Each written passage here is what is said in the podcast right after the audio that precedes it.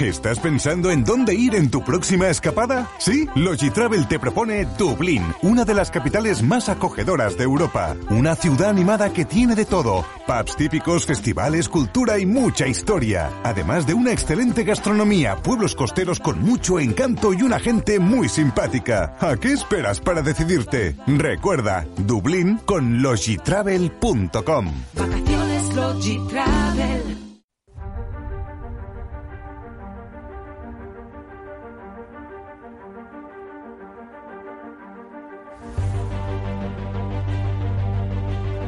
El viajero de la ciencia te invita a dejarte llevar por la curiosidad. Abre tu mente a la infinidad de posibilidades del conocimiento, los datos, las pruebas, las teorías, la tecnología que cambiará el futuro.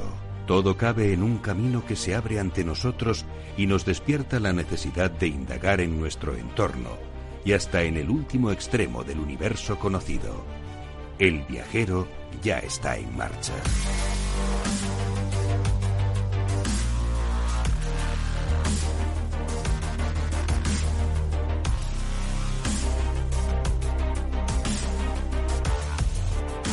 Aquí estamos en el viajero de la ciencia en una fecha astronómica y ya os contaré por qué. Eh, quizá al final del programa lo revelemos este secreto de por qué hoy es una fecha un poco astronómica. Porque además vamos a mirar al cielo. Lo vamos a hacer hoy gracias a la visita de Alejandro Mendiolagoitia y también de su padre, que ha venido también con nosotros, que es Antonio, que le introdujo en el mundo de la ciencia y que nos va a servir muy bien como ejemplo de cómo una buena educación, una educación en la que la curiosidad está en primera fila, pues lleva a que luego eh, los chavales se interesen por la ciencia y acaben, en este caso, como Alejandro, eh, siendo una persona interesadísima por el firmamento. Es un auténtico divulgador de los secretos de nuestros cielos, así que será muy interesante preguntarle. Y Elon Musk nos sigue dando que hablar, la verdad. No hemos parado con él. Entre lo de Alemania y la que ha liado con los satélites, estamos eh, muy interesados en su pensamiento y en, y en sus planes, sobre todo. También nos vamos a explicar las dudas razonables que tenemos sobre un reciente avance contra el cáncer y os contaremos la agenda de la Semana de la Ciencia, que también os va a interesar muchísimo. Todo ello con el equipo más viajero, como siempre. Buenas noches, Sara Poza. ¿Y qué tal estás, Ara Rodríguez? Muy bien, muchas gracias. A ver, Sara, que creo que no se te ha escuchado antes. Hola, hola, muy buenas noches. Ahí estamos. Y Teresa Fernández, ¿cómo estás? Pues nada, encantada. Además me ha dicho un pajarito que es tu cumpleaños. Pero Estás bueno. aquí celebrándolo con nosotros. Que se ha activado. Bueno, muchas felicidades y encantada de estar aquí. Muchas felicidades a nuestro... ay, qué sorpresa me dais. Esto es una fecha astronómica también por esto, ¿no? Claro, esa era la fecha astronómica. Vaya una. Bueno, que luego como empecemos a hablar de diseño humano y de astronomía y de los horóscopos y de no sé qué, la liamos. Que... ya sabéis el perfil científico, no nos dejan salirnos casi del perfil científico, ¿eh? Aquí Casi. los oyentes. Pero bueno, sí, de vez en cuando nos dejan que hablemos de ovnis y de cosas de esas. Y Beatriz Álvarez, ¿qué tal? Felicidades, capitán. Bueno, muchas gracias. Ahí ya cada vez más viejo. Y no cambió No. la voz, ¿eh? No hay manera de ponerme una voz así un poco más fuerte, ¿no? De un hombre ya. Más viejo no, con más experiencia. Anda que no tienes voz radiofónica tú. No, pero si es que, claro, no bebo, no fumo, pues estoy con la voz de cuando tenía 17 años. Así no se puede vivir. Y Alejandro y Antonio, ¿cómo estás, Alejandro? Bienvenido al Viajero de la Ciencia. Hola, muchas gracias, muy bien y muchas felicidades. Muchas gracias. ¿Qué tal, Antonio?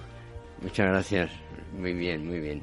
Bueno, nos hemos acogido aquí en este pequeño estudio, el estudio Naturgy, que es un estudio un poquito más eh, acogedor eh, que el grande que tenemos ahí, que es maravilloso, que se ven unas vistas fantásticas, pero este de Naturgy tiene su gracia, ¿no? Es Sí, más- estamos más como en acogedor. Es más íntimo. Es más íntimo, sí. En este caso Que muy íntimo porque no sé cuántos micrófonos adicionales hemos tenido que poner, pero lo importante es que os llegue lo más interesante que ha ocurrido esta semana en ciencia y tecnología.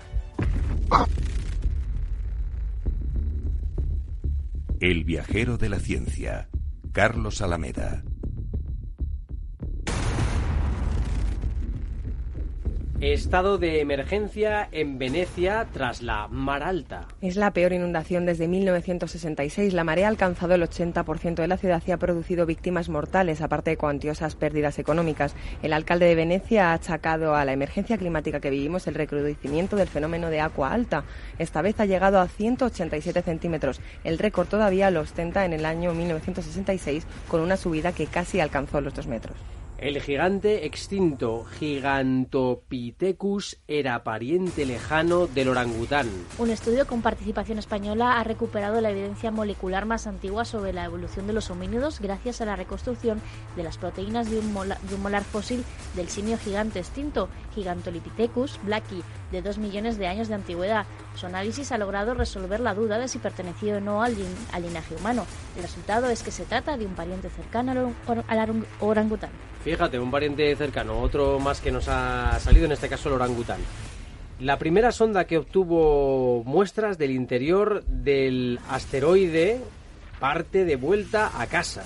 La sonda japonesa Hayabusa 2, Halcón Peregrino 2 en japonés, lograba aterrizar con éxito sobre el asteroide Ryugu, después de algo más de cuatro años de viaje. Previamente, en septiembre de 2018, se convirtió en la primera misión que lograba aterrizar dos rovers, llamado 1A y 1B, en la superficie de uno de estos, dos de uno de estos objetos.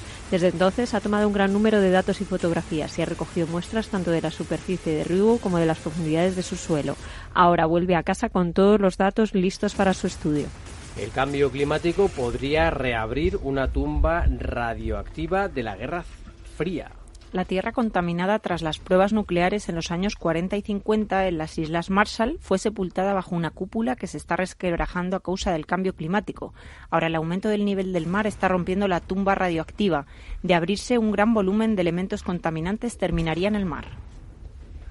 Y un fármaco para el corazón contra las células zombies del envejecimiento. Una de las causas de enfermedad es la acumulación de células viejas que con el tiempo resultan perjudiciales. Ahora, inves- investigadores españoles, liderados por Manuel Collado, han descubierto un fármaco que podría eliminarlas. La digoxina, muy tóxica, pero usada controladamente en enfermedades cardíacas. Nos vamos ya al espacio.